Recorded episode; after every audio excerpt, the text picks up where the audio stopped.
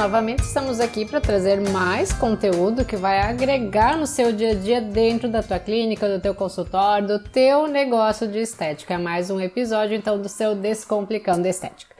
Esse dia eu falava com o, com o Gabriel, né, que seguidamente a gente aborda as dores do nosso paciente, cliente, do público-alvo, e é claro que isso é importante para o marketing do nosso negócio, porque entendendo os anseios de quem a gente quer atender e sabendo como apresentar a nossa solução facilita muito para a venda.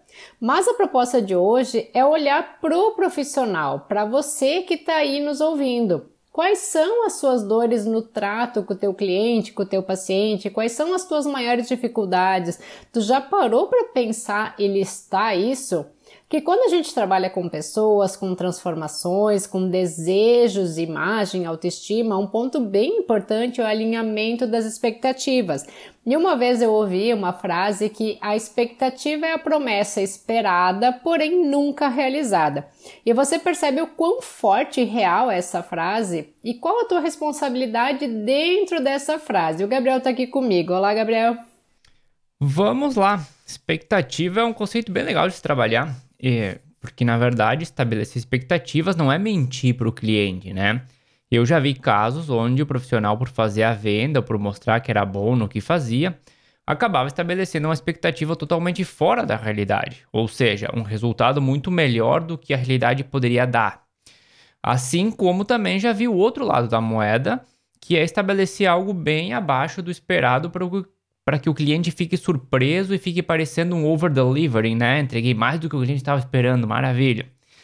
Ambos os casos acabam sendo prejudiciais. O primeiro, porque teu cliente sempre vai esperar resultados fantásticos que nunca vai conseguir. E o segundo, porque você vai perder muita venda ao não, não conseguir posicionar os resultados reais que o teu serviço oferece.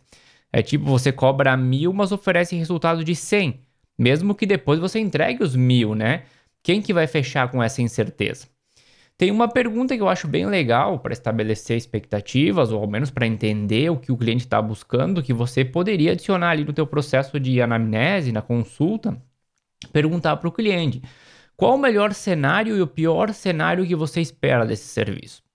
Essa pergunta é totalmente sobre expectativas e vai te permitir entender onde o cliente está situado e que resultado ele está esperando também pode servir como um filtro, né, ou como reposicionamento, caso o cliente esteja com uma expectativa fora da curva. Com essa pergunta, você consegue esclarecer até onde você consegue chegar com o teu serviço. Eu quero já trazer aqui uh, um exemplo simples e clássico, né, que aconteceu ontem, em casa com o que o Gabriel está uh, falando, e seguidamente eu acho que todo o, o, profissional, né, iniciante ou experiente já tenha passado, que é aquele caso da paciente com as linhas faciais já marcadas, com a pele já quebrada e que pede aplicação da toxina botulínica porque viu que seria a sua solução. Né? Então, esse mesmo paciente continuando no exemplo, né, ele, vamos supor que ele não tem condições de arcar com outro tratamento além da toxina. O que que tu faz? Eu, no meu início da, da carreira, ainda com certa ignorância, digamos assim, né, por não ter o, todo o conhecimento, ignorar até o conhecimento, eu teria feito. Hoje, então, de posse desse conhecimento, principalmente que o, o mundo online facilitou para a gente adquirir, mais os meus anos de experiência eu já não faço. Eu explico então que a toxina é importante para relaxar a musculatura, para evitar que as marcas fiquem ainda mais fortes, mas que sozinha ela não trata a pele e que ela deveria ter sido aplicada então antes, de forma preventiva. Isso aconteceu ontem, hoje também a gente está tá gravando de véspera, obviamente, né? E eu acabei de sair de um atendimento onde a pessoa pensou que a toxina ia ser a solução que ia tirar todas as rugas da face dela, uma pessoa que ainda não tem 40 anos. Então tu entra com toda aquela explicação, né? Normalmente eu faço as fotos, eu uso um, um dermatoscópio, eu falo da importância de tratar a pele de forma prévia e também conjunta com o Botox, né? Uh, alguns casos até me fizeram perder a paciente temporariamente, né? Diante de toda essa explicação e da insistência do outro cuidado e não fazer direto o Botox. Então, é caso que, que a paciente foi em outro profissional, que esse profissional fez somente a aplicação, só que quando ela se deu conta que aconteceu justamente aquilo que eu relatei, que em questão de um mês, a qualquer mísero movimento, a linha ia estar marcando de novo, ela voltou para que eu fizesse todo o tratamento. Então, a grande uh, clássica, né, é também da, da paciente que chega, além dessa do Botox, óbvio, né, a paciente que chega com a foto e o desejo, por exemplo, de ter lábios como o da Angelina Jolie. Duvido que tu não tenha passado por isso, né? Só que tu sabe que a face dela, tu analisou, olhou ela, tu sabe que a face dela não vai comportar aquela boca, aquele tamanho de boca, né? Que os olhos dela são pequenos, são, são olhos mais profundos, que os traços da face dela são finos. Como que tu vai dar para essa paciente aqueles lábios? Simplesmente, na minha opinião, não dando e justificando até o porquê, né? Seja por métricas, por fotos, por desenhos, o que que tu usar ali para fazer a tua anamnese. Só que a tua sinceridade de hoje, hoje tu pode até perder o cliente, mas na frente vai fazer com que tu ganhe mais. E o tempo me fez entender, né, que falar para o paciente que, ai não, vem aqui, vamos fazer que tu vai ficar linda, foge muito da nossa alçada e acaba colocando uma grande responsabilidade nas nossas costas, né, justamente pela expectativa criada e a percepção de beleza de cada um, e também pelo ouvido seletivo das pessoas, elas escutam apenas aquilo que as interessa.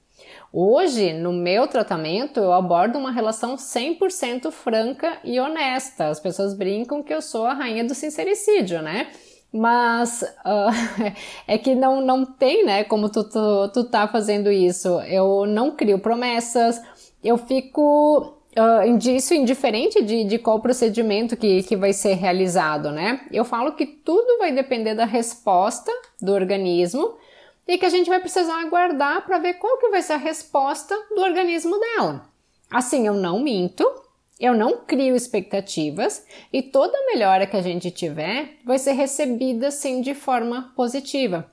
Porque se tu, tu disser não, tu vai ficar linda, a pessoa vai achar que sim, ela vai sair do teu consultório, do teu espaço Angelina Jolie, ela vai se olhar no espelho, ela não vai se sentir Angelina Jolie, tá feita a frustração.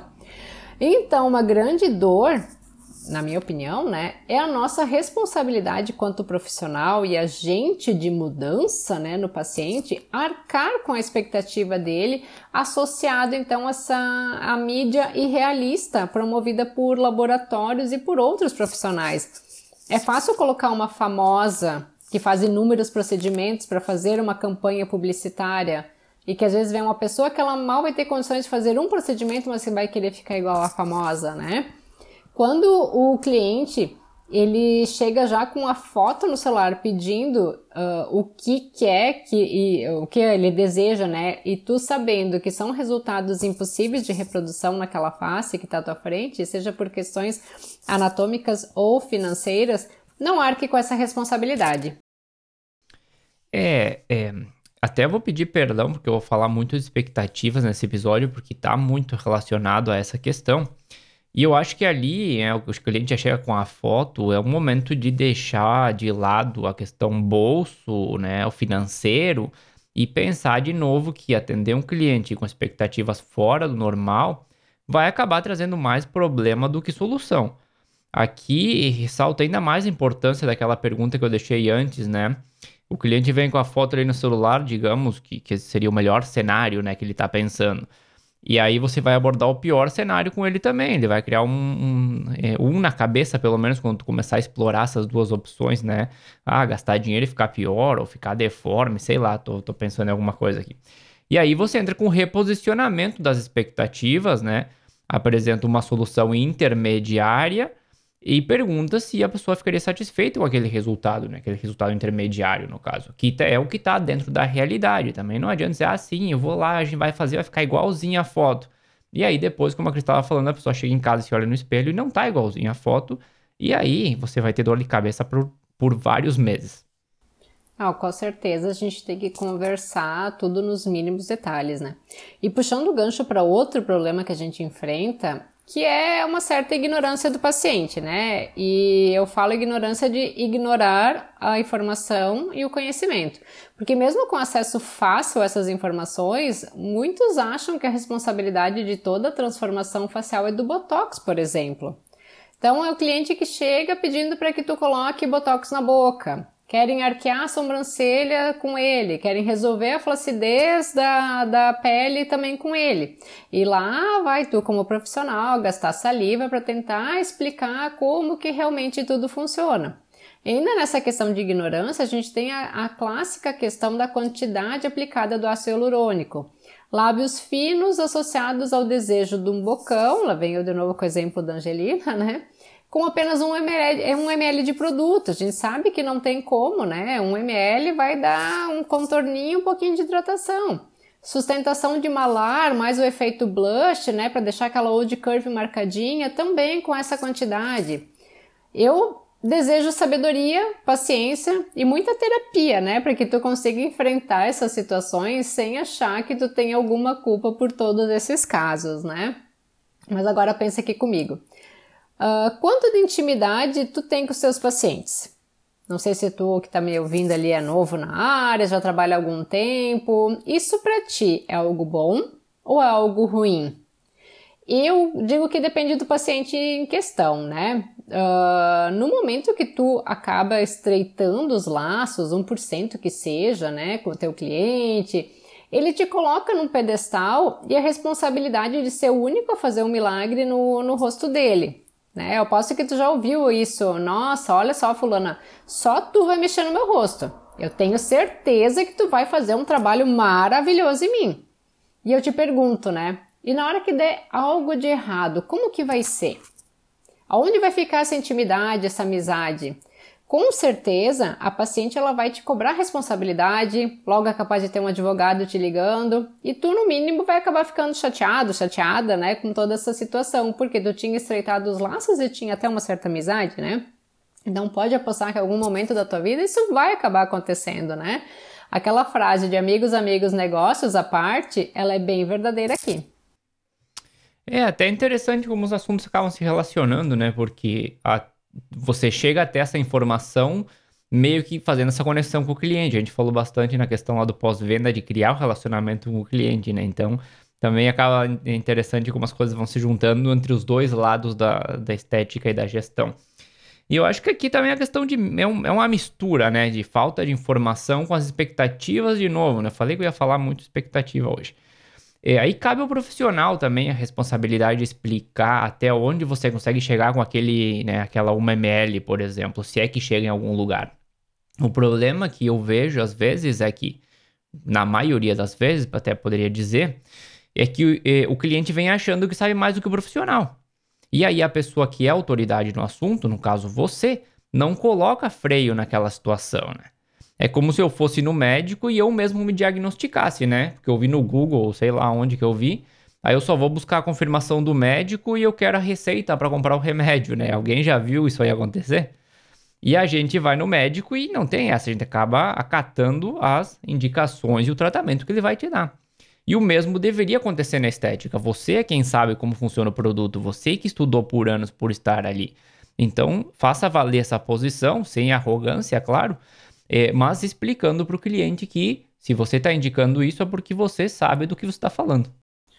E até fazendo um adendo aqui, né, uh, ah, para te entender como cabe a questão de tu ser um especialista em algo, né? Porque, por exemplo, a tua cliente, ela se incomoda com o nariz ela vai ser uma especialista em nariz porque ela vai pesquisar tudo. Ela vai, vai pesquisar renomodelação, ela vai pesquisar rinoplastia, o que, que pode ser feito, o que, que não pode ser feito, e ela vai chegar realmente sabendo tudo, né? Não estou dizendo que tu ali do outro lado deve ser um especialista em nariz, mas aquela questão de que uh, o profissional generalista ele vai ficar defasado realmente ali em algumas áreas, né? Então procura buscar aquilo que tu gosta e te especializar justamente para te acabar se posicionando. Mas agora eu quero trazer uma dor referente à durabilidade de produto. Quantas vezes que tua colega deve ter escutado do paciente reclamando que um botox não durou, ou tu mesma, né, sei lá, encontrou o paciente um mês depois de um preenchimento e achou que tinha absorvido praticamente tudo. Isso que eu nem vou entrar no mérito dos tratamentos corporais, como celulite, redução de medidas, que são quase que totalmente dependentes dos hábitos do paciente. Pois bem, né? O organismo humano ele é muito sábio e ele sempre vai estar tá atuando na sua defesa. Tudo que for colocado nele vai ser entendido como um corpo estranho e uma das ações vai ser isolar aquele agente estranho, né? A gente tem um, como um grande exemplo a prótese mamária de silicone, que depois de ser inserida, o organismo ele forma realmente uma cápsula ao redor dela para isolar o silicone do tecido mamário e isso acontece em diferentes graus, não quer dizer que seja problemático ou o organismo ele vai tentar absorver aquele agente em questão, né? Seja um bioestimulador, seja um, um ácido hialurônico, e o que acontece? A circulação local da aplicação vai ser aumentada, os macrófagos entrarão em ação para tentar quebrar e absorver aquela substância que foi aplicada, e por mais que exista o crosslink, né, na, nas ligações ali do ácido hialurônico e uma velocidade diferente de degradação conforme o produto, o organismo ele vai entrar em ação para a degradação. E essa degradação vai começar em pequenas horas, logo depois que a gente faz a aplicação, né? Então, quando o laboratório ele diz, olha, doutora, ó, doutor, a durabilidade ali desse preenchedor, por exemplo, é de 12 meses nós, deveremos, nós devemos entender, né, que ele pode até durar todo esse tempo, mas vai ter a degradação iniciada no momento da aplicação. E conforme for o metabolismo do paciente, essa degradação pode ser mais rápida ou mais lenta e não chegar a durar os 12 meses. Interessante, né, que o próprio enfim, fornecedor do material acaba comentando, né, ah, 12 meses, enfim.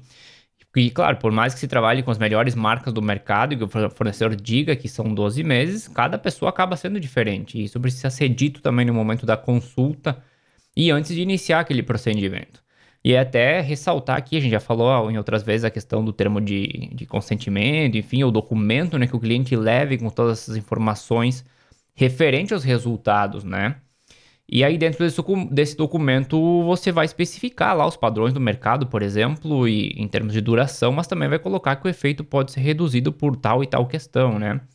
E quase como um termo de garantia, e até peço desculpa se a comparação não é mais indicada, mas quando a gente compra algo, sempre vem um termo de garantia por X meses, né? E lá indica que aquela garantia não será vigente se o cliente fizer X, Y e Z. E, claro, que aqui a gente não está falando de uma garantia em si, onde o cliente vai voltar e vai fazer um retoque, né? Mas sim é, especificando a durabilidade, que é de X a X meses, mas que pode ser menos por X razões, né? Acho interessante o cliente contar com essa informação também, né? Alinhando com tudo que a gente já comentou até, até agora. Mas é legal essa analogia porque não deixa de ser um termo de garantia, né? E até mesmo uh, durante o atendimento ali, pode falar para paciente, né? Até tu criar uma, uma recorrência dentro do teu espaço e, por exemplo, para Botox, entre 4 e 6 meses, tu chama a paciente, mas aí tu diz, olha só, Uh, eu vou entrar em contato contigo, a recepção vai entrar em, em, contato contigo daqui tanto tempo, isso tu pode estar fazendo na revisão também, né? Uh, pra gente ver se tem a necessidade de uma nova aplicação. Assim, o teu paciente já vai ficar ciente disso também.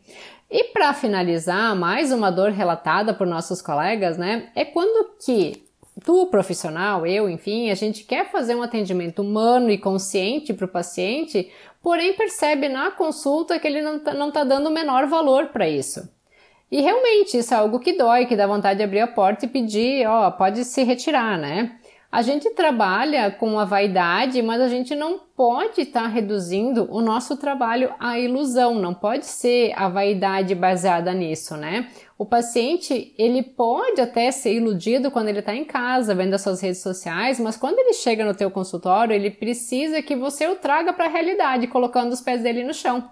A gente não pode estar tá nutrindo uma falsa indústria da estética, porque a verdade ela fala por si. E tu, como profissional, tu vai crescer, tu vai ter o teu reconhecimento através da verdade e da honestidade. Não vai ser procriando a falsidade e a mentira, né?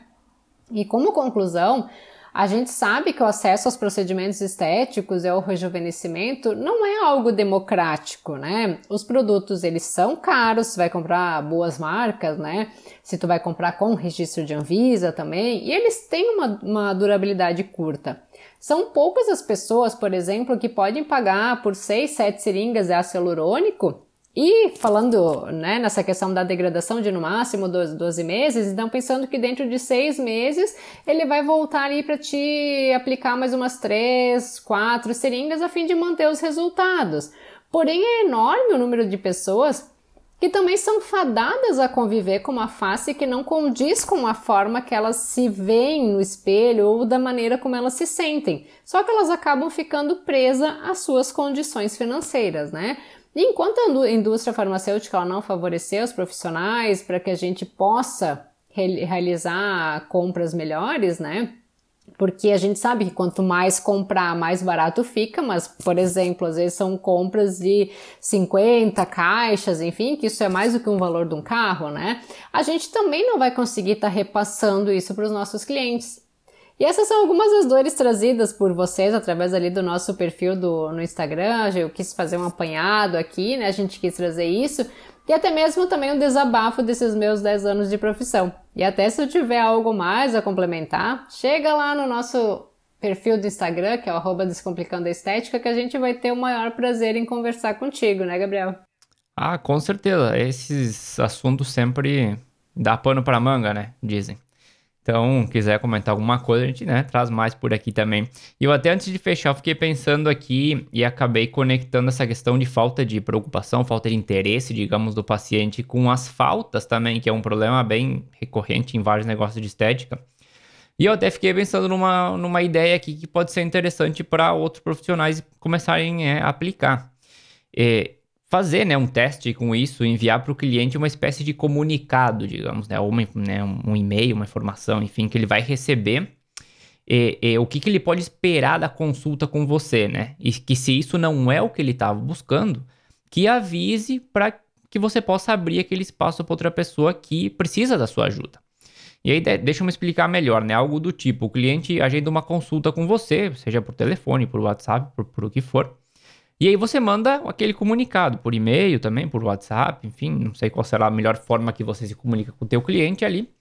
E aí isso aí diz, ah, isso é o que você pode esperar da consulta, né? Aí lista tudo que vai ser realizado naquela consulta, toda a anamnese, não sei, né? toda a análise que você vai fazer do cliente.